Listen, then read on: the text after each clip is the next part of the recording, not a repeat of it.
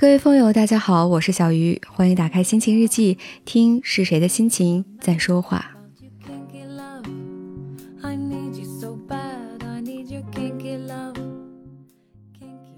有没有想过，当你离开高中之后，你回忆起你的高中的时候，除了学习这件事情，还会有什么事情让你印象深刻呢？是一个很好的老师，他讲课非常的风趣幽默，或者呢是他关心每一位同学，不以成绩作为一个标准来区分对待，或者是在你的高中阶段有这样一个人，每每想到他的时候，总是觉得浑身充满了动力。看到他呢，也会觉得他的眼睛里好像有光芒。小的时候是友谊，是亲情，那越长大呢，也会有更多的感情加入到你的情感当中。今天晚上要在日记本当中跟大家聊一聊的这位风友，他想问一问：是选择短暂还是光明？在刚刚进入高一的学年里，由于初三上学期的无知。不听老师的劝告，碰上早恋这个炸药，在初中时都已经感觉早恋挺影响听课效果的，老师讲的几乎没有听，上课老是走神儿，没法控制好自己的注意力，然后下课还要低效率的去看老师讲过的东西，那个时候又不敢讲出来，自己慢悠悠着，最后也还是坚持到了高中。很不幸的是，高中。还是和他在同一个学校，在高一开学的两个月里，经过一模、二模，成绩一次不如一次。上课的时候还是跟初中一样，老是走神儿，走得一发不可收拾，还比不上一点都不学的同桌，被同学嘲笑质疑。他们说：“看你天天学得多认真呀，什么都学，什么作业都做，怎么还是考不好呢？”连去回答的勇气都没有了，很多时候都躲在被子里面默默的哭。怎么会这样呢？很多时候都想去分了算了，这样就能好好学习了，去证明自己能行。但是很多时候话已经憋到喉咙里了，就差张口了。再过了几分钟之后，就慢慢的缓了过来，又放下了那种想说不能说的话。昨天二模成绩又比一模低了三十多分，本来一模就很低了，这让我不知道如何选择了，感觉很烦。然后又想好好学习，又放不下他，到底该怎么选择呢？感觉真的很烦恼，感觉好对不起自己，该怎么办呢？你们可以给我一个答案吗？我不想输。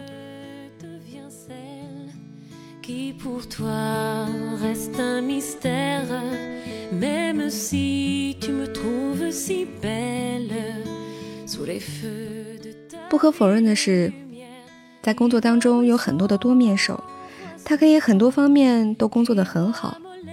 但是大家依然相信，人的精力是有限的。你在一方面花费的精力多，分给其他方面的精力就必然会少了一些。对。小鱼就是想跟你说，鱼和熊掌不可兼得。至少现在这个年龄阶段，你的感情和你的学业，如果两者放在一起，你没有处理很好的时候，作为一个不想输的人，你要选择的当然是学习。上课总是走神儿，在想什么呢？是想着那个他吗？是想你们昨天说了什么话？他的某一些行为？是不是对你有意见、有看法，或者呢是觉得跟他的感情好像不是很稳定，或者会去想将来能不能在一起，种种这些现在没有答案的问题。很多老师和家长反对早恋，其实并不是否定早恋这件事情，而是它会牵扯到你的经历。就是两个人如果感情很好的时候，比如刚开始的时候。那自然会觉得对方是一种鼓励，想要变成更好的一个人，就会充满动力的去学习。可是当两个人的感情有一些疲倦，或者是两个人之间产生了一些矛盾，就一定会牵扯你的情绪，你会变得烦躁，你会变得什么事情都做不进去，这种情况往往是老师和家长最担心的情况。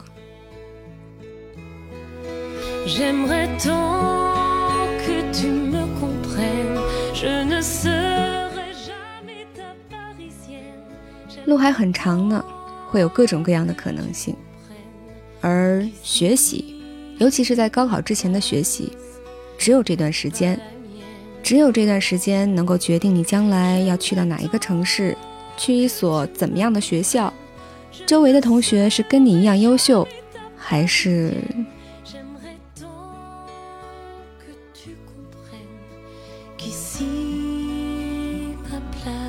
也许对于你们来说，你们的感情很深厚，不是说今天就分手，脑子里就能够把这段感情扔出去的。